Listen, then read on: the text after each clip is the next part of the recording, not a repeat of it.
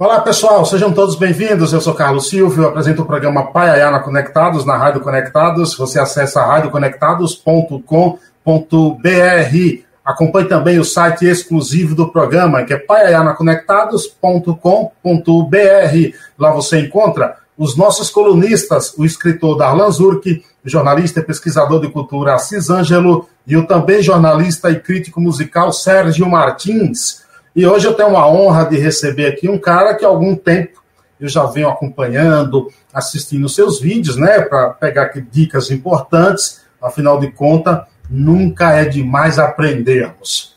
Ele é especialista em vídeos para negócio. O homem é fera. Michael Oliveira, que honra recebê-lo. Obrigado pela aceitação do convite. Puxa vida, Carlos, muito obrigado. Eu que agradeço aí pela oportunidade de falar aí com os seus ouvintes, com o pessoal que está te assistindo agora pela internet também. E é uma alegria para mim sempre poder transmitir os conhecimentos aí para o máximo de pessoas possível. E muitas vezes a gente chega em pessoas que normalmente a gente não chegaria, né? Então é sempre bom encontrar novos ouvidos e novas pessoas para conversar e para falar de como os vídeos podem mudar a realidade das pessoas, das empresas e tudo mais. Obrigado, obrigado pelo convite. Você fala de onde nesse momento? Agora eu estou em Santa Catarina. Estou morando em Santa, Santa Catarina, Catarina, por agora. Uhum. Você, é, você é daí? Tu nasceu onde, cara? Eu nasci no interior de Santa Catarina. No interior, interior do estado. Aí, mas eu, eu, não sei de dizer de onde que eu sou, porque eu já morei em tanto lugar. Então, não sei dizer de onde eu sou mais. Né? Eu, eu nunca morei na cidade que eu nasci. Então, boa parte da minha vida eu morei aqui em Florianópolis, que é a capital, que é onde eu moro agora. Mas no passado, assim, eu já me mudei bastante. Já morei na Bahia, como eu falei com você aí, a gente morou lá em Barreiras, já morei em Brasília, já morei em vários lugares. Morei agora, mais recentemente, acabei de chegar do exterior, morei dois anos e meio fora, lá na Flórida. Foi fantástico, assim. é muito bom. Quem pode morar fora, se morar é, em vários lugares, é sempre bom porque a gente absorve muita cultura, né?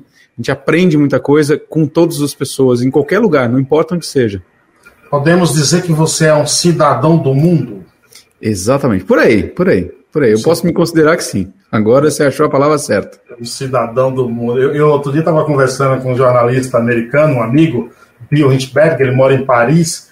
Uhum. E ele fala: Não, eu sou um cidadão do mundo, cara. Eu acho que eu passei mais tempo fora do que nos Estados Unidos, por exemplo. Uhum, uhum. É isso então, aí, tem, tem, muito isso. Oh, antes da gente chegar aí no teus mundo, no mundo dos vídeos, cara, como é que era a tua infância, cara? É verdade que você já vendeu picolé, já engraxou sapatos também? É já, já sim. Andou lendo minha história, né? Já sim, cara. Inclusive, quando eu morei na Bahia, quando era criança, assim, a nossa família era muito humilde, né? Muito, não só humilde. Eu não gosto de associar humildade à pobreza, mas porque humildade é uma coisa, pobreza é outra completamente claro. diferente, né? Então, claro. era uma família que eu posso dizer muito pobre e, e, lógico, a gente tinha muita dificuldade e eu tinha que trabalhar. Então eu lembro que eu vendia, eu pegava o picolé da manhã cedo, lá umas 8 horas da manhã, 7 e meia, 8 horas, e saía vender o dia inteiro. E às vezes não, não tinha carrinho suficiente de picolé, então caixinha de sapato nas costas, ia lá para rodoviária, ó, tchic, tchic, tchic, engraxar sapato. Era um, era um negócio assim. Na época eu não sentia como uma coisa assim difícil, nem nada, porque até porque eu era criança, né? Devia ter uns Sim. 10, 12 anos, e sempre tinha uns amiguinhos por perto e tal, então me sentia tranquilo fazendo aquilo. Mas eu comecei a trabalhar assim muito, muito cedo, muito cedo. Com 9, 10 anos já, já era um trabalhador desse nosso Brasil aqui, já ajudava a movimentar a economia de alguma maneira. De certa forma, o fato de você começar tão cedo, eu também comecei, eu morava na roça, também já vendi picolé. O que que isso te ajudou? É, te ajudou no sentido de ser hoje um, um, empreendedor, ser hoje um formador de opinião? Qual é a visão, qual é a leitura que você faz desse teu histórico? Olha, eu posso te falar que assim, os pequenos começos eles são muito importantes, não importa quem quer que esteja agora nos assistindo, de onde está falando, o que, que tá, sabe? Não importa, todo mundo teve um começo. Alguns empreendedores começaram aos 64 anos, como o, o cara lá que fundou o KFC, o Coronel Sanders. Ele fundou o KFC com 64 anos e viveu até os 90 e pouco. Então ele transformou uma ideia em um mega negócio de muito sucesso, uma franquia multimilionária, aos 90, aos, começou aos 64, foi até os 90 e pouco. Então, não tem idade para começar.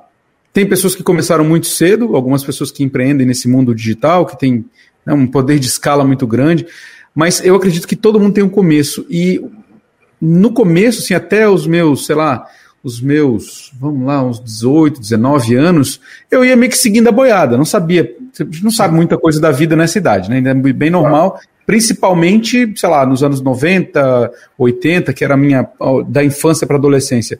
E o que aconteceu foi o seguinte, em algum momento, lá em 2098, 99, por aí, nessa, nessa, nessa época, alguém me apresentou um livro de um cara chamado Robert Kiyosaki e chamado Pai Rico, Pai Pobre. E aquele livro abriu a minha mente.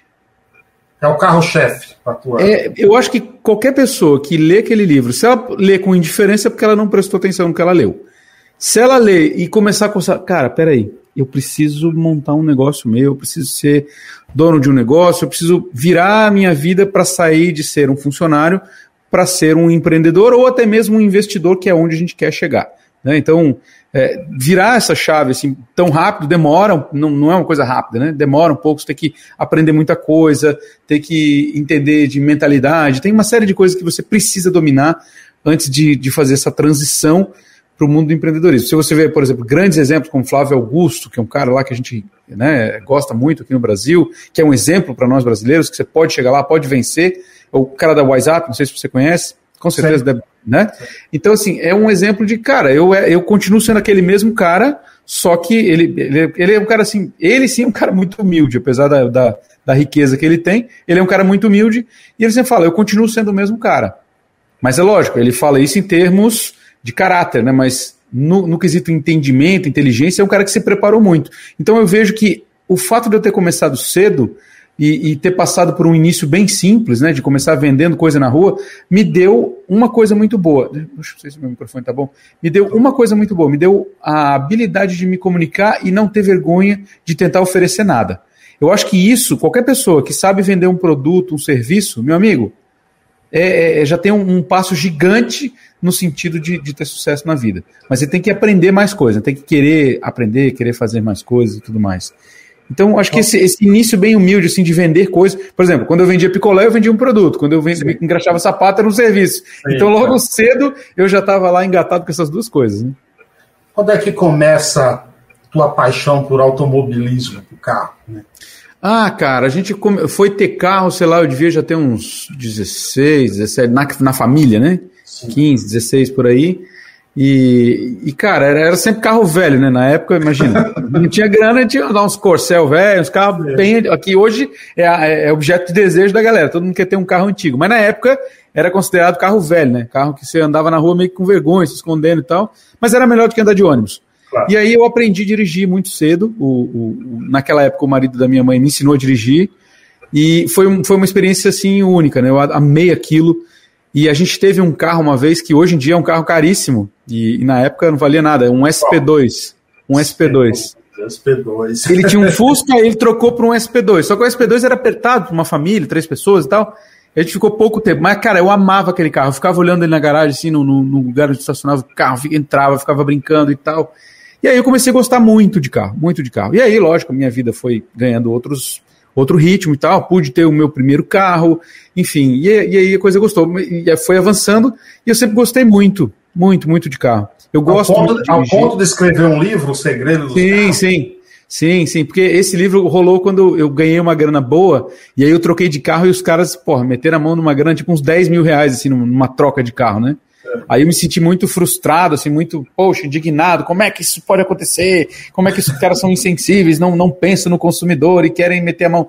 Mas é, é, como o mercado funciona. Vai trocar de carro, você vai jogar algum dinheiro fora, vai perdendo valorização do teu. Mas na época eu até não entendia muito bem como é que isso funcionava, né? Mas valeu a pena, o livro me deu um destaque bem bacana e fez eu encontrar minha paixão, que era o vídeo. Né? De um jeito ou de outro, aquele livro me fez encontrar o vídeo, que é onde realmente eu me encontrei, assim, aqui é o meu, tanto que o meu canal no YouTube, se você digitar youtube.com.br o segredo dos carros, ainda acha o meu canal, que é um URL que foi criada o canal, né? Sim, e aí eu sim. consegui depois que a gente passa os 100 mil inscritos, a gente consegue lá mudar, mas ainda o, a, o, o endereço principal continua funcionando. Você vê que o projeto então, começou aí. Então, com quantos anos que começa essa tua já paixão por, por vídeos e como inicia? Por exemplo, você tinha o quê? Uma máquina, uma câmera, um celular? É, através do que que você inicia isso?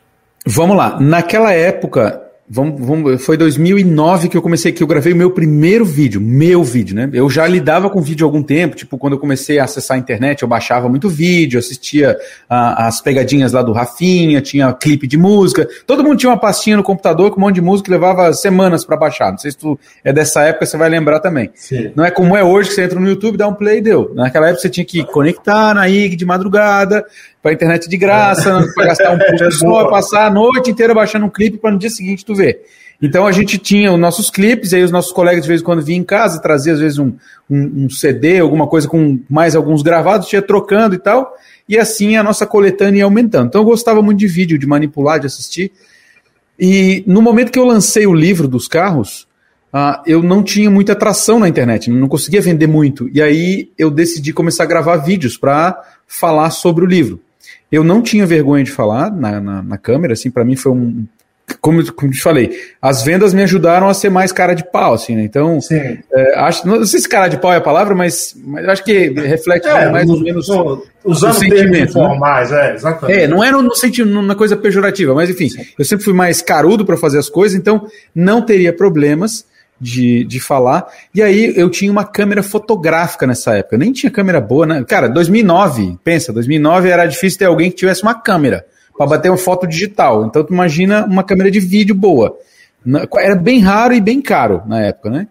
E aí eu tinha uma câmerazinha dessa que fazia um videozinho assim, quadradinho, pequenininho. Se a gente bota na tela hoje, o vídeo ele é, é bem pequenininho, né? Não, não é, tem resolução sim. nenhuma. Não tinha microfone, eu não sabia nada de técnica de produção de vídeo, nada, nada, de nada mesmo. E aí eu quis, como eu fala, ia falar sobre carro, eu pensei, deixa eu gravar dirigindo. Botei a câmera no painel do carro, na BR, olha só o risco que, um, que o cara com, se, se meteu. Dirigindo na BR, botei a câmera e comecei a falar, né? Dirigindo, olhando para frente e falando, ah, porque isso, porque aquilo. Mas assim, eu não tinha experiência nenhuma. Então eu tentei acho que umas 30 vezes. Eu devo ter rodado uns 40 quilômetros para conseguir gravar aquele vídeo de um minuto só. Um videozinho de um minuto. É o meu primeiro vídeo, tá no ar até hoje. E eu deixo lá porque eu gosto de ver como evoluir, né? Como a coisa melhorou, como aprendi técnicas diferentes. Hoje eu domino muita coisa que eu não. Mas, vai, mas após isso aí, você vai estudar o vídeo? Sim, sim, sim, sim. Aquele vídeo me ajudou a vender mais livros. Então eu gravei aquele, depois eu, com a mesma câmerazinha eu gravei outros também, para ajudar a dar suporte na, na venda do livro. E aí começou a dar muito resultado. E aí comecei muito no correio. Só que, o que, que aconteceu? Como eu ia muito no correio, eu pensei, peraí, deixa eu tentar vender alguma coisa que eu possa ir entregar pelo correio, que fosse entregue numa caixa, alguma coisa. Aí eu tinha pego uma grana naquela época e eu peguei comecei a comprar e vender celular.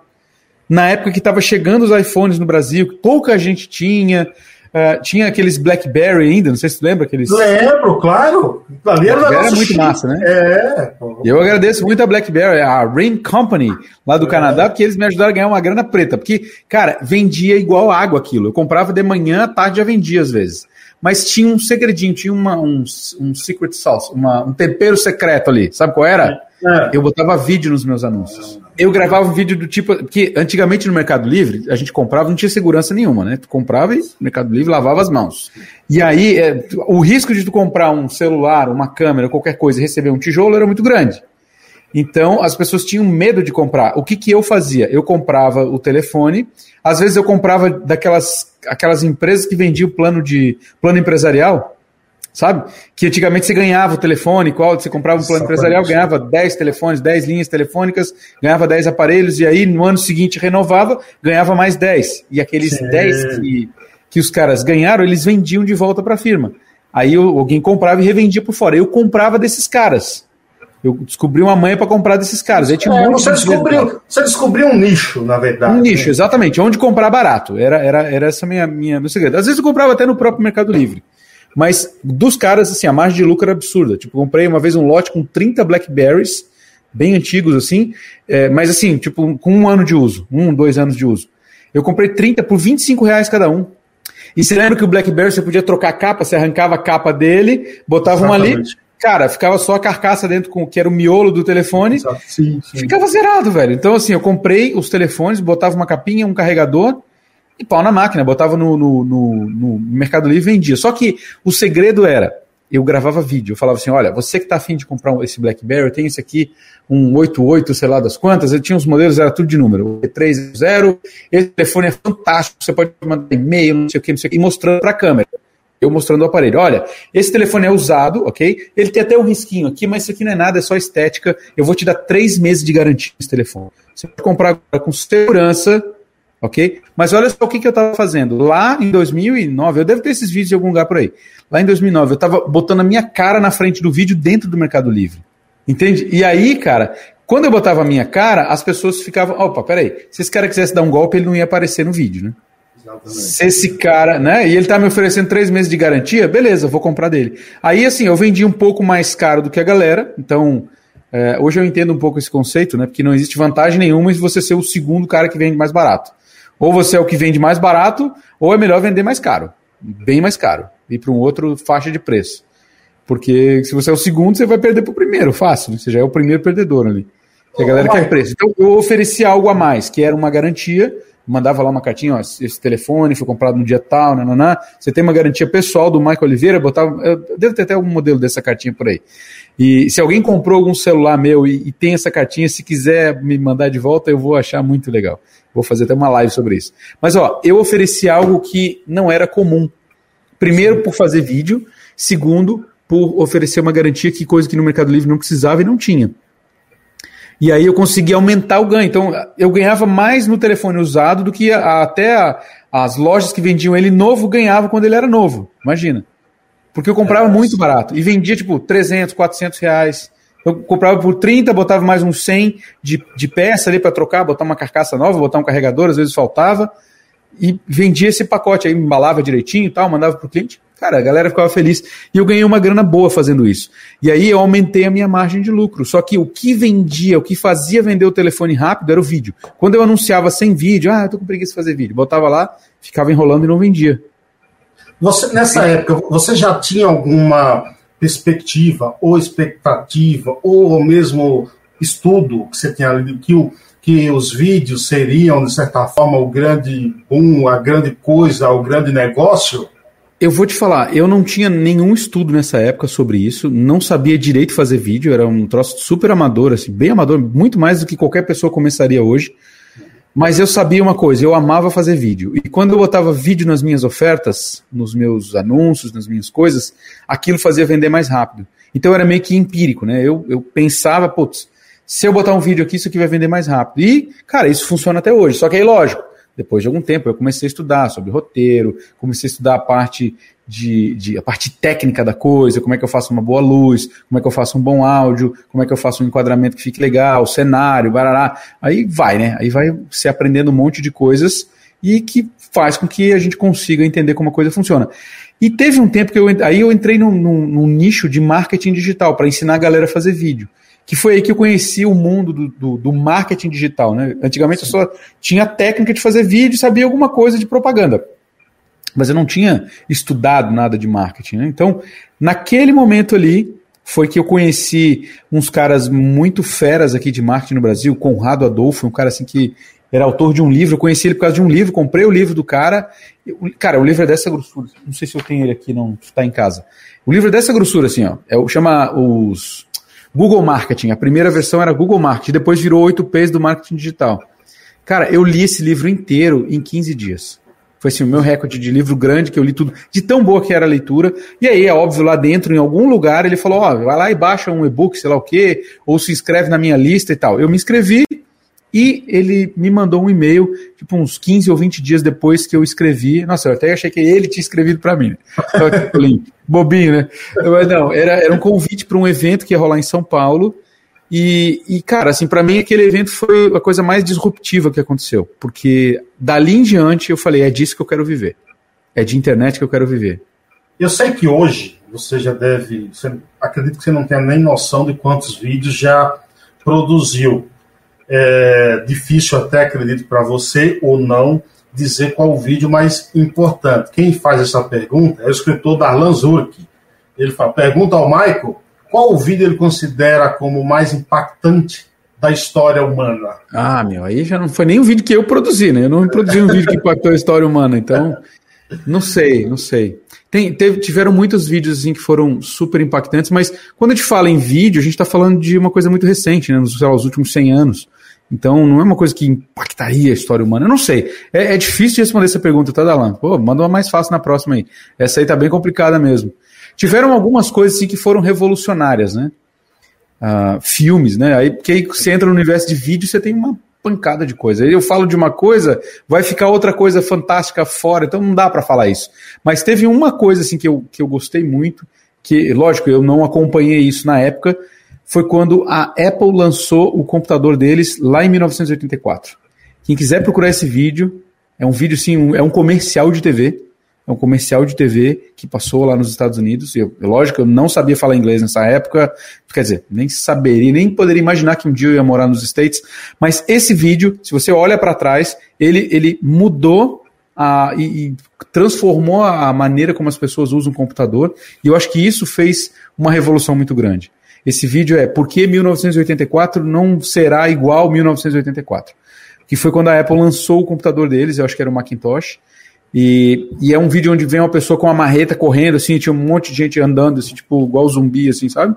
E ela vem com uma marreta, aí tem uma tela assim gigante de cinema na frente, e o cara tá falando umas palavras, ah, blá, blá, blá, tipo um Hitler falando assim, sabe? E ela pega aquela marreta e joga, explode a, a, tela do cara e a galera meio que. Então, assim, aquilo é, é, é muito profundo se você parar para olhar. Para a época, foi uma coisa assim que foi completamente fora do comum e fez a Apple explodir já naquela época. Dali em diante, ela só cresceu, né? Tiveram seus perrengues e tal, mas não que seja a, a coisa da Apple, mas um vídeo de um comercial que mudou a forma como as pessoas fazem propaganda, como as coisas acontecem, mas principalmente que trouxe o computador da, da, dos data centers do governo, de, de companhias, para a mesa das pessoas comuns. Isso acho que foi a coisa que mais mudou uh, e que revolucionou a nossa vida como a, gente, como a gente conhece hoje. Né? Eu lembro quando, sei lá, uns 98, 99, foi quando eu comprei o primeiro computador. Não, acho que mais, foi 2001 por aí.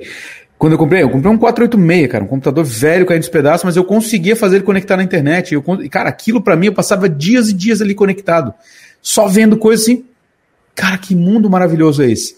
E aquilo foi. Depois o meu colega tinha, depois outro colega tinha, daqui a pouco todo mundo tinha na rua. E aquilo fez a gente chegar hoje a ter um computador no bolso. Né? E isso aqui. Não sei se para melhor ou para pior, porque hoje, enfim, existem os, os problemas da sociedade hoje com relação a isso aqui, né, de estarmos viciados nessas maquininhas aqui, mas uh, de um jeito ou de outro, eu acho que aquilo fez uma evolução fez, causou algum tipo de evolução. E eu, meu pensamento é que aquele comercial lá em 1984, lá nos Estados Unidos, revolucionou e inspirou os designers, os engenheiros a criar as coisas. E a, e a, a informática, como a gente chamava no passado, foi evoluindo. A cada 14 meses tinha o dobro de capacidade, o dobro de capacidade. E por aí vai. A gente chegou onde chegou. Você pegou no celular aí e eu acredito que um dos vídeos, que seus vídeos mais vistos talvez sejam o que você dá dicas sobre como filmar é, com o celular, fazer vídeos uhum. tão bons com o celular com, quanto como câmera. Quais são os principais erros que as pessoas cometem a fazer vídeo com o celular? Tem vários, tem vários. Vão, assim, existem erros técnicos e erros que poderiam ser evitados por ser erros de. de... Primeira coisa que eu acho que, que a galera erra muito é a parte de enquadramento, né? Quando eu falo de enquadramento, é beleza, eu coloco. Eu vou. Geralmente as pessoas se gravam com a câmera frontal, e aí, em vez dela olhar para a tela, para a câmera que está no cantinho aqui, ela olha para a tela. Isso. E aí ela fica olhando para o lado, assim, como se estivesse falando com. Você fica igual um retardado no vídeo, né? E aí, como a pessoa já passou trabalho para gravar aquele vídeo, ela não quer gravar de novo. Ela vai soltar assim mesmo. Então, esse é um erro bem comum. Algumas pessoas já se ligaram que tem que olhar para a tela, para a lente, ao invés de olhar para a tela. Beleza. Outras coisas que acontecem falta de um bom microfone, e aí tem barulho de vento, tem, sei lá, é, eco, tem cachorro latindo, tem criança falando perto e tal. Principalmente quem faz vídeo para negócios, né? Esse é mais a minha área. Eu não sou o cara do vídeo artístico, né? Esse tipo de vídeo mais é, do tipo cinema, coisa assim, não é a minha pegada. Assim. Eu até curto, gosto de assistir, mas não, não, não, não me enche os olhos ensinar isso para as pessoas, porque não é isso que a pessoa normal ou pessoa comum vai fazer no dia a dia dela. E nem acredito que seja isso que gere mega resultados, né? É, no caso de, da, dos negócios comuns. O uh, ah, que mais? Que um erro bem comum: enquadramento, iluminação, áudio. Uh, outra coisa também na hora de exportar o vídeo, na, na edição, tem muito erro de edição. Mas principalmente, eu acho que o pior erro que pode acontecer é a pessoa ligar a câmera e não saber o que falar. Aí ela fica improvisando, ela fica falando difícil, ela fica tentando achar palavras mais complicadas para ficar mais bonito. E, e, e, isso, sabe o que, que responde isso? É porque provavelmente essa pessoa está com algum conflito interno. Ah, será que alguém, meus amigos vão ver esse vídeo vão achar que, que esse vídeo está ruim? Sabe? Ela, ela tem medo do julgamento de outras pessoas. Mas ela esquece que ela não está fazendo vídeo só para quem conhece ela, ela está fazendo vídeo principal, principalmente para quem nunca viu ela na vida. O, o, quando você diz isso, o, gravar um vídeo não parece ser tão, algo tão assustador assim, e as pessoas às vezes é, é, gravam um vídeo como se estivesse fazendo uma coisa do outro mundo e não se atenta a detalhes, às vezes tão simples, né? Olha, eu te falo que às vezes falta ou interesse da pessoa procurar uma informação, seja ou fazendo um curso, ou indo no YouTube procurar uma dica, ah, beleza, como é que eu melhoro a iluminação? Como é que eu, sabe? Às vezes a pessoa não tem interesse, ela, ah, eu vou fazer assim mesmo, tá bom. Então, tá tudo bem, tá tudo bem. Importante é ela entrar no, no, no campo, né? No campo de batalha. Mas eu acho que hoje em dia isso está meio que caindo, né? Porque os celulares hoje em dia conseguem fazer as, a correção de cor muito mais fácil, de até se você gravar, pegar um celular desse mais novo, tipo um iPhone 12, sei lá o quê, você pegar um Samsung mais desses mais novos, mais poderosos e tal, ele já faz a compensação da luz, ele já corrige a cor, ele já faz um monte de coisas. É, se você estiver falando com ele andando, ele já tem um sistema de estabilização. Então, ele já meio que faz, ele resolve as cagadas que você estaria fazendo sozinho. Então, isso vai facilitar muito. Mas o grande problema, o potencial que eu vejo que. Não sei se você sabe do número, mas 99% das pessoas, ou dos canais no YouTube, 99%, tá? Talvez esse número até um pouco mais. Uh, tem menos de 100 mil inscritos no YouTube. 99% dos canais tem menos de 100 mil inscritos. Se a gente considerar que um canal conseguiu 100 mil pessoas para seguir ele, eu posso dizer que é um canal de sucesso. Eu posso dizer que é um, um cara que conseguiu criar uma audiência, reter essas pessoas, entreter essas pessoas ou educar essas pessoas. Então, vamos supor que isso seja uma métrica de, beleza, 100 mil é um número de sucesso. Ok, só 88 mil canais no mundo têm mais de 100 mil inscritos. Só que sabe quantos canais tem no YouTube hoje em dia, por exemplo? Sim. São 35 milhões de canais. E só 88 mil tem acima de 100 mil. Então, o número é, é, assim absurdo de pessoas que tentam e não conseguem, que tentam e sabe e, e, não, não não avançam ou não conseguem engajar com a galera. Por quê? O que que falta, na minha opinião, tá? Pode ser que se eu tiver alguém que discorde, tá tudo bem, mas na minha opinião, como profissional da área, alguém que já tem mais de 100 mil inscritos, uh, eu considero que o que falta é um bom roteiro, é estar preparado para saber o que falar quando abre o vídeo e falar as coisas certas, estar tá preparado para fazer uma, uma entrega de conteúdo que realmente gere valor nas pessoas e fazer uma chamada para ação, que é no final do vídeo. Né? Chamar para ação é pedir para a pessoa fazer alguma coisa, seja entrar na minha página, assinar meu canal, compartilhar o vídeo, qualquer coisa que seja. Essa chamada para ação ela tem que ter um apelo lógico ou emocional para a pessoa fazer alguma coisa. Porque aí você consegue fazer o seu canal crescer, fazer o seu canal ser distribuído, o seu conteúdo. E quando a gente fala de negócio, principalmente, se eu, eu, assim, ó, eu tenho certeza absoluta que eu chamar o empresário da esquina, o cara que tem uma barbearia ali, se eu falar com ele e pedir, cara, me fala da tua empresa, como é que é a barbearia? Ele vai falar coisas maravilhosas da empresa dele. Agora, se eu ligar uma câmera na cara dele, com duas luzes assim, botar um microfone nele e falar, cara, fala da sua empresa, ele vai gaguejar, ele vai travar, ele vai, vai dar volta, ele não vai saber o que falar. Então, ter uma conversa a dois é muito fácil, ou até dando uma palestra para um pequeno grupo, é muito fácil porque é uma comunicação mais direta. Agora, quando a gente tem que falar isso num vídeo, a comunicação muda um pouco e a pessoa fica com medo.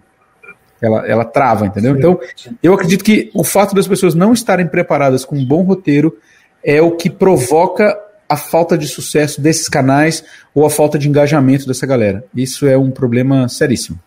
Esses canais que não fazem sucesso. Hoje todo mundo tem um celular, joga qualquer vídeo no YouTube a qualquer hora, a qualquer momento, de qualquer jeito. Você pode que você acha que isso pode contribuir para que o YouTube uma hora fique saturado? Não, o YouTube vive de uma coisa chamada anúncio. Né? Então, quanto mais gente tiver lá metendo vídeo para ele, é melhor. Então, em termos da plataforma, não vai fazer diferença. O que acontece é que, por exemplo, um canal que não tem engajamento nenhum, ele para de mostrar. O algoritmo O algoritmo é aquele robô que trabalha dentro do YouTube, que é uma inteligência artificial, ele consegue identificar quais são os vídeos que geram mais engajamento. Então vamos supor, o Carlos botou um vídeo lá no ar. Aí o Carlos tem mil seguidores. Beleza, o que, que o robozinho do YouTube faz? Tá, beleza, eu vou pegar esses, uh, esse vídeo do Carlos e vou mandar para 100 pessoas da audiência do Carlos. E vou ver quantas pessoas vão clicar para ver. Então ele mostra lá, faz sugestão, manda e-mail. De qualquer maneira, ele mostra para 100 primeiras pessoas. Beleza. Dessas 100, umas 40 clicam. Beleza, então o robôzinho tem, começa a anotar aqui no caderninho, ó, tá aqui, 40 clicaram, mandei para 100, 40 clicaram. Aí beleza. Aí ele fala assim, vou mandar para mais 100. Aí mais 40 clicaram. Falou, opa, tem uma taxa de, de clique de 40%. Das pessoas que clicaram, só 8 chegaram até o final. Só 3 deixaram comentário. Só uma deixou um like. Aí ele começa a fazer conta.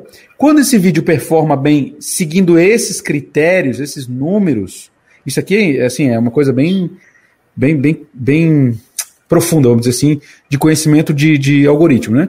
Beleza, quando o teu vídeo performa bem, ele mostra para mais 100, mais 100, mais 100, beleza, agora eu vou mostrar para mais mil. Se ele tiver uma boa performance, tipo, se eu mandei um vídeo para 100 pessoas e 80 clicaram, e, e 56 pessoas chegaram até o final, esse número eu estou chutando, tá? Tô colocando aqui só para o exemplo é, esse vídeo é bom. Então eu vou mostrar ele para mais 100. Aconteceu a mesma coisa, mais 100. Agora eu vou fazer o seguinte: eu vou mostrar esse vídeo para mais 5 mil pessoas. Agora eu vou mostrar para mais 10 mil pessoas. Agora para mais 100 mil pessoas. Se ele continua performando, ele vai espalhando automaticamente, porque ele sabe que. Vamos, vamos pensar aqui, aonde que o Google e o, e o YouTube fazem dinheiro? Com anúncio. Sim. Então é o seguinte: se eu mostro para mil pessoas e 800 pessoas clicam, quer dizer que eu estou exibindo meu anúncio para mais 800 pessoas.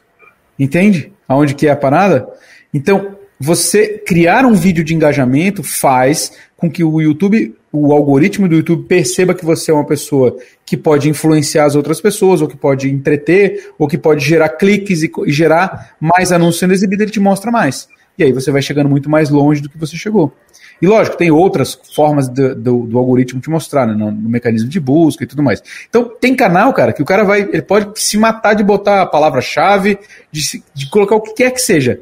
Mas se as pessoas entram no vídeo e o vídeo não é bom, elas saem, ela não fica ali até o final, ou até mais da metade, coisa do tipo, o YouTube não tem por que mostrar esses vídeos, porque, cara, não, não gera é, é, nada. Isso, é isso que eu ia te perguntar, porque a gente fala muito em vídeo, ah, não poste vídeos muito longo. E eu costumo dizer que às vezes o tempo é relativo, isso depende muito do conteúdo. Existe um tempo específico ou falta mesmo é, é saber lidar com o conteúdo, saber jogar o conteúdo, saber se expressar com, com aquele conteúdo, para que a pessoa não canse ao assistir o vídeo? Ó, a minha opinião pessoal, não estou dizendo que é a verdade, é a minha opinião, tá?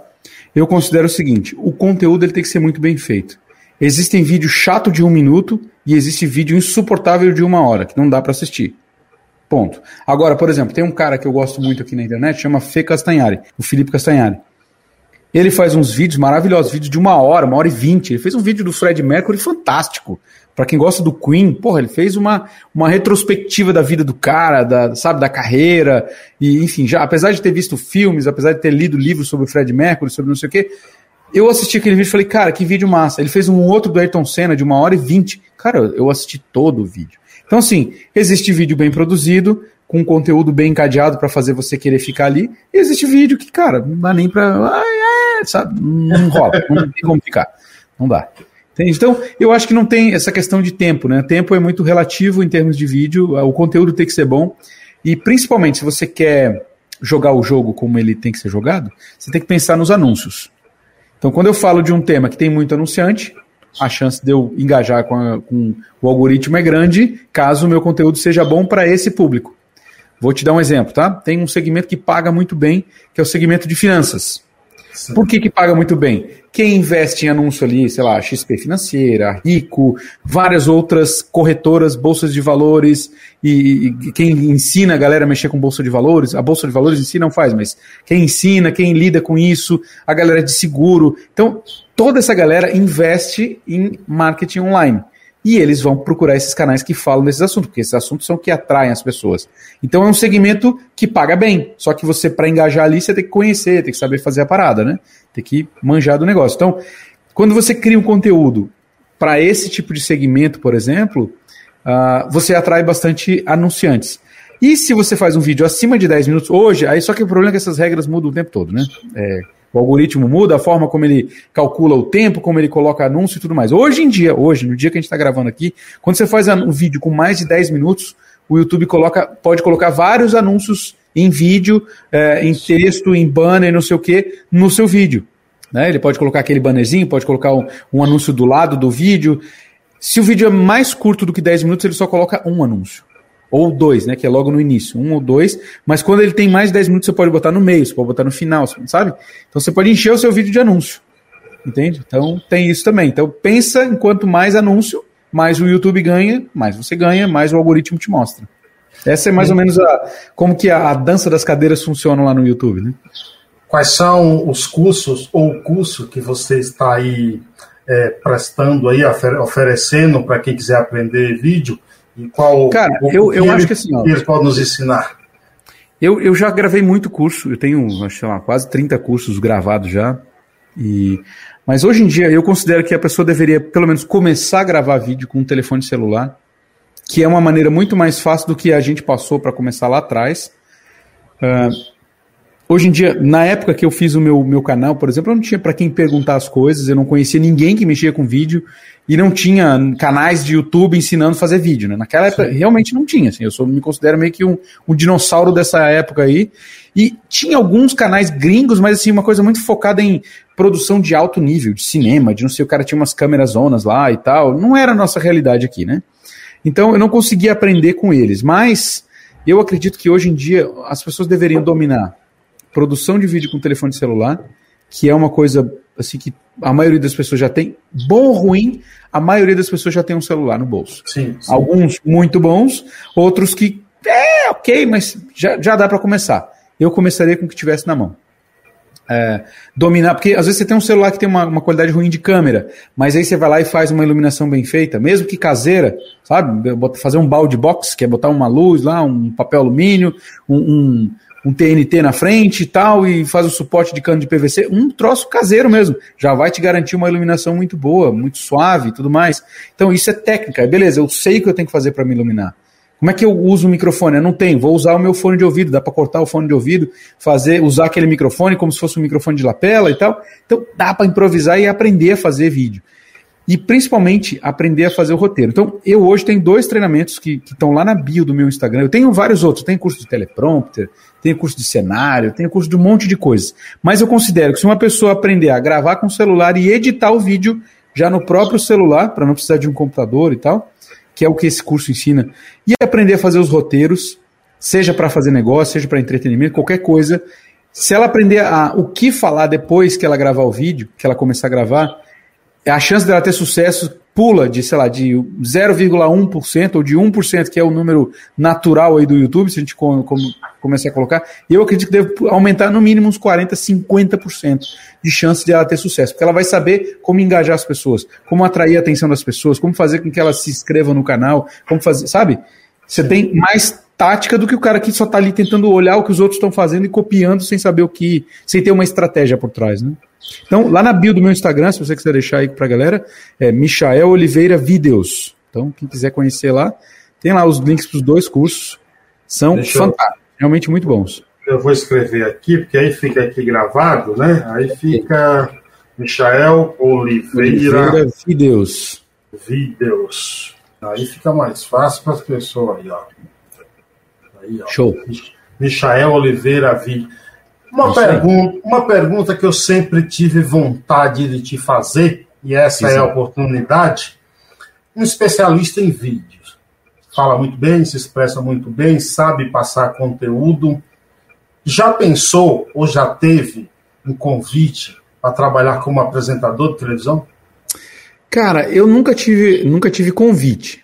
Pensar também nunca pensei, porque nunca pensei para televisão. Na verdade, o que acontece hoje em dia, até muita gente da televisão, e assim, eu já, eu já venho recebendo é, fazendo consultoria com pessoas de televisão, atores famosos, gente de novela, gente que eu jamais imaginei um dia poder saber que ela sabe que eu existo e ela vem falar comigo, me ajuda, minha, sabe? Então, assim, para mim está sendo muito massa isso, porque é, é uma realização profissional, profissionais que eu considero que são os top dos tops, vim me pedir conselho e eu nem me considerava tão bom assim. Mas o que, o que rola é o seguinte: eles entenderam, ou eles olham para mim e eles falam: esse cara manja de internet, esse cara manja de fazer vídeo para se dar bem na internet. Quando eles trazem o formato da televisão para a internet, ele não é tão bom assim. E se, eu não sei se levar o formato da internet, que é o que a gente faz aqui, para a televisão, você vai fazer sucesso. Entende? Então, assim, primeira coisa, como eu sou um empreendedor, eu não vou jamais ser o dono da televisão. Já começa aí, entendeu? Então, eu não sei se eu conseguiria, por mais que o salário seja fantástico, por mais que tenha benefício, que, que, é, que hoje em dia é difícil que uma televisão vai dar para quem está começando, né? É, eu, eu não, não me sentiria à vontade. Você não de... se vê, você não se vê como um apresentador, alguma coisa? Não. O apresentador é um empregado, cara. Eu não sou empregado, eu não consigo trabalhar para alguém. Se for para construir um sonho, eu vou construir o meu. Entende? Vou, vou ser o melhor cara que ensina a fazer vídeo, vou ter a maior escola de vídeos online da internet do Brasil, sabe? Eu, eu tenho planos muito grandes. Planos que, se eu trabalhar para alguém, eu vou vender o meu tempo para sabe para construir um outro sonho que é de outra pessoa, que não é o meu. Entende? Então, eu, eu não me apego muito nessa história da fama, não, não sou muito dessa de. Mas eu adoro conversar com o pessoal da televisão, eles são sempre assim muito queridos comigo, muito solícitos. Nossa, você trabalha incrível, não sei o quê, me elogiam bastante. Eu gosto dessa história de poder dar para eles uma direção na internet, porque geralmente eles chegam, ah, eu vou fazer um programa, não sei o quê. falei, cara, você está trazendo a televisão para dentro da internet. Pensa, se você assiste algum programa desse na internet, você não assiste. Quer um conselho? Começa a olhar o que os top 10 caras de, da sua área, seja de humor, seja de notícias, estão fazendo. O que, que esses caras estão fazendo fora? Só a área de notícias que é muito parecido com a televisão, mas o resto, tudo é diferente. Lembra do Porta dos Fundos quando começou? Sim, sim, sim. Eles começaram com as sketches deles e tudo mais. Cara, eles, eles imprimiram uma nova forma de fazer humor na internet, né? Que não era a forma que se fazia, por exemplo, na TV lá no Cacete Planeta. Era diferente, entendeu? Então, os caras inovaram, criaram uma parada e a internet eu acho que ela é muito diferente da TV em vários aspectos. Então, assim, eu, eu, eu acredito que eu negaria qualquer convite de trabalhar em televisão. A minha avó me ensinou a nunca dizer dessa água eu não beberei, né? Mas eu hoje em dia eu, eu não acredito, não me vejo trabalhando numa televisão ou trabalhando para alguém. Talvez eu poderia trabalhar como consultor. Beleza, Michael, a gente vai te contratar para você vir aqui dar uns conselhos para a gente ir para televisão e tal, para a internet e tal. Aí, beleza, aí eu, eu estaria confortável fazendo isso e daria o meu melhor. Mas trabalhar na televisão, acho que não é, não tem esse sonho, não, não tem essa pretensão, não. Eu confesso que eu nunca tinha ouvido falar, e quando eu vi no seu vídeo, eu parei para ver. O que é a bola chinesa? Ah, bola chinesa. Cara, eu já passei um perrengue cada. Eu tenho uma aqui, peraí. Eu passei um perrengue. Eu não sei se você sabe, eu falo espanhol também, né? E aí, Sim. eu tenho um curso de vídeos em espanhol que eu gravei lá com um parceiro e tal. E eu falava o tempo todo da bola chinesa lá. Só que pra galera hispana, bola chinesa é um brinquedo erótico, sabe?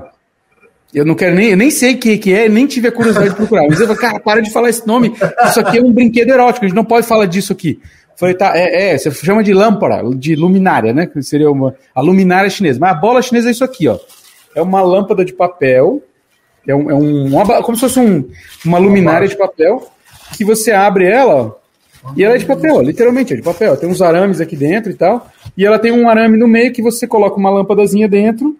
E o que, que acontece com isso aqui? Como é de um papel bem, um papel branquinho, ela deixa a luz mais suave. Sim, sim. Então você, se você tiver duas ou três dessa aqui no seu estúdio, você não precisa de um softbox. Isso aqui custa um, um joguinho com, com três lâmpadas chinesas dessa aqui, ou bola chinesa, ou luminária chinesa. Três dessa aqui vai te custar 30 reais. Barato, barato para quem quiser. é barato. Você tem um bocal de luz em casa, vai lá, pô, mete um fio, liga na tomada, acabou, resolvido. Ah, não tem suporte, tubo de PVC, vai lá, faz uma armaçãozinha lá, bota o negócio ali na sua mesa, acabou, meu, tá resolvido o seu problema de iluminação. Então, tem jeito de fazer gastando pouco, entende? Gastando muito pouco, na verdade. Ô, Michael, do teu ponto de vista aí, já que você foi aí um, um visionário ao começar aí com esses vídeos, numa época, numa época, como você disse, que não tínhamos aí quem explicasse, não tinha tanto vídeo disponível aí, com tanta tecnologia, com tanto avanço, tanta atualização que vemos aí todo dia, toda hora nos aplicativos, onde vamos parar? Qual é o futuro? O que o, que o futuro nos prepara? Cara, eu não sei. Eu, eu, eu, esses dias eu estava com a minha filha no carro e ela falou assim: Papai, você acha que algum dia os carros vão voar? Aí eu, falei, eu contei para ela uma história. Eu falei: Filha, você viu que o papai assinou o Disney Plus, né? Eu vi, papai. Tá, o papai assinou o Disney Plus porque o papai queria reassistir os filmes do Star Wars. E alguns outros também. E tem uns filmes do. do não foi no Netflix, que não foi no, no, no, no, Disney que eu vi, foi no, acho que foi no Netflix. Que era Jornada nas Estrelas. No Jornada nas Estrelas, eu não sei se você lembra, a nave chegava no planeta, aí eles desciam, e eles tinham um negócio chamado intercomunicador. Lembra que a gente assistiu junto e tal, não sei o quê? Então, o intercomunicador foi, era uma coisa de um visionário lá de 1950, era uma coisa que não existia. Não existia uma tela sensível ao toque, não existia uma tela colorida desse tamanho, não existia nada que você pudesse fazer naquela época. Mas, no filme, eles conseguiam fazer com que a pessoa apertasse um botãozinho e abria ali uma imagem de quem estava lá na nave, lá em cima, e eles conseguiam falar. Ah, pai, mas isso aí a gente faz hoje em dia com o WhatsApp, quando eu ligo para a avó. Eu falei, pois é. Naquela época não existia tecnologia para isso. Só que essa tecnologia evoluiu muito, seja de internet, seja de, do aparelho do celular que foi evoluindo cada vez mais, seja da câmera, seja de uma série de ferramentas, do servidor que está lá do outro lado. Eu expliquei para ela bem desse jeito, né? E seja do servidor, ou seja, um monte de coisas evoluíram para fazer com que hoje em dia você está aqui, ou quando a gente estava morando lá nos Estados Unidos, você ligasse via WhatsApp, sem gastar nada, pudesse falar com a vovó aqui no Brasil. Então, isso era uma coisa que lá atrás era, parecia ser impossível. E hoje é uma coisa comum, está no bolso de todo mundo. Não é verdade? Então, papai, mas o que, que tem a ver com o carro? Eu falei, olha, eu acredito que o carro é a mesma coisa. Hoje, a gente não tem a tecnologia para fazer um carro voar como a gente vê no filme. Levantar e já sair andando e, e, ser abastecido com cristais, sei lá das quantas. Hoje não existe uma tecnologia parecida com isso. Mas daqui 20, 30, 50 anos, talvez exista, talvez você vá ver, talvez os seus filhos vão ver e vão andar num carro ah, dessa maneira, um carro que voa. Então, eu acredito que tudo vai evoluir para alguma coisa, né? vai melhorar ou outras coisas vão escravizar a nossa, nossa nossa vida e, enfim, como eu acho que isso aqui meio que deixou muita gente muito rica, deixou muito, muito burra, deixou muita gente muito cheia de razão e, enfim, é uma, é uma ferramenta que ela pode ser usada para bem e para mal. Algumas pessoas não sabem lidar com isso, não sabem lidar com vício disso aqui, né? E isso aqui, cara, é, enfim, tem o um lado bom e o um lado ruim disso aqui. Mas eu acredito que no futuro, se a gente olha, por exemplo, os filmes do, do Star Wars, lembra que tinha os, os coisas de holograma? Isso. Os hologramas são um negócio muito legal. A hora que tiver isso aqui, que você tiver uma TV que não tem uma tela, que as pessoas estão. Ele projeta aqui no ambiente, que você possa entrar, um troço 3D, pode ser uma coisa massa, não sei. Pode ser que você vai implementar, implementar uma lente de contato no seu olho, ligada na internet, que você pode fazer pesquisa só com o seu pensamento. Não sei, tem, tem muita viagem nisso. Eu não sou o melhor futurologista do mundo, mas é um visionário. Mas você é um visionário, cara. Pois é, pois é, pois é. Eu sei que enquanto eu tiver vida, eu vou estar tá lá querendo empreender em qualquer área dessas de tecnologia do futuro. Michael, é, fala aí tuas redes sociais, o que é que você quer divulgar? Fica à vontade as pessoas. Cara, a galera pode me encontrar no Instagram. Por que, que eu gosto do Instagram? Eu tenho meu canal no YouTube, digita meu nome lá, Michel Oliveira. Você eu tô censurado no Instagram, me censurou o Instagram. Ah, pois é, fiquei sabendo hoje aí. É, é, é assim, tem, a gente tem que tomar muito cuidado de não colocar todas as nossas fichas numa casa só. Ainda bem que você tem aqui o YouTube, que você pode né, ter é, pessoas, uh, ou o seu canal por aqui para poder fazer sua live e tudo mais. Mas assim, uma coisa é certa Uh, eu gosto do Instagram porque ele, ele é mais próximo, mais intimista, né, mais pessoal. Então você vai lá, eu consigo, por exemplo, uh, fazer um stories, eu consigo. É, é, muito fácil de produzir conteúdo no Instagram. Isso. Já o YouTube já é mais complexo, depende de, de gravação, de edição, de não sei o quê. Dá para fazer live também, mas não, é, não tem o mesmo alcance que uma live lá no, no, no, no Insta. Né? Então, hoje em dia, a atenção está começando a dividir em vários softwares de, de, ou aplicativos de vídeo. Né? A gente tem o, o TikTok, a gente tem o Instagram, a gente tem o próprio Facebook. Tá, é, muita gente está morrendo. Eu não acho que está morrendo, porque eu vendo muito lá ainda. Então, ainda enquanto tiver cliente comprando por lá, estou investindo lá. né? Mas o Facebook, a gente tem aquele Quai que está chegando, daqui a pouco vai chegar mais outro, e mais outro, e mais outro. E cada vez mais esses caras chegam com grana para investir para alcançar o espaço deles, né? Mas eu acho que o YouTube ele vai ficar por muito tempo ainda é, em evidência, ele é um, o líder número um dos vídeos ainda, e enfim. Mas eles, eles têm, como é que eu posso dizer? Eles têm objetivos um pouco diferentes, cada um deles. Ah.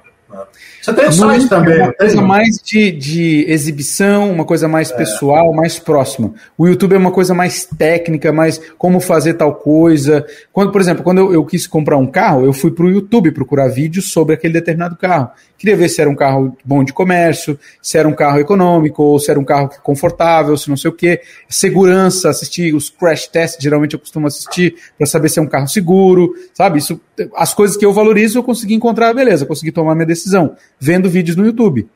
Hoje em dia você vai no médico, geralmente você sabe mais do que o médico sobre aquele assunto, né? Que você já pesquisou, você foi no Google, você foi no YouTube, você viu um outro médico falando e tal. Então, até os médicos se surpreendem. Nossa, como, você, como, como é que você já sabia disso? Falei, ah, doutor, tem o Google, né? Doutor, o Google resolve tudo. Então, assim, é, eu gosto muito da, da história das pessoas me encontrar pelo, pelo Instagram, porque elas ficam mais próximas de mim. Pode mandar um direct, eu consigo responder. No YouTube, como tem muito assinante, muito vídeo, cara, chega tipo 200, 300 perguntas por dia. Como é que eu respondo um negócio desse? Não dá. Você tem que ter uma vida também para viver aqui, né? Então eu meio que deixo de responder coisas lá no YouTube e respondo mais no direct do Insta, que chega, sei lá, eu consigo ver que chegou aqui e tal, responder na hora, e é bem menos o número de pessoas que me chamam pelo Insta por direct. Né? Então, eu gosto da ideia e quem quiser me seguir por lá, no Michael Oliveira Vídeo, você deixou na tela aí. Esse é um, é um, um canal bem legal para você me seguir e ver o que eu estou fazendo por aqui. Tem seu site também, né, Michael? Tem, tem o site. O site está precisando de uma reforma. Vai passar uma reforma agora, já já.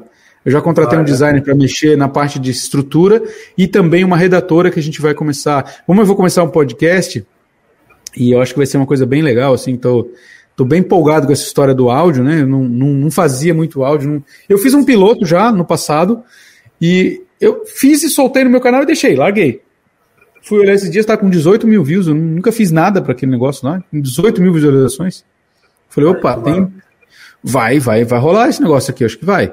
E aí eu conversei, consegui já um patrocinador para me mandar alguns uns equipamentos e tal. A gente vai é, anunciar eles, divulgar eles no, no nosso podcast. Vai ser uma coisa bem legal, assim. Eu acho que vai, vai ser bom para todo mundo. Para o patrocinador, vai ser bom para a gente.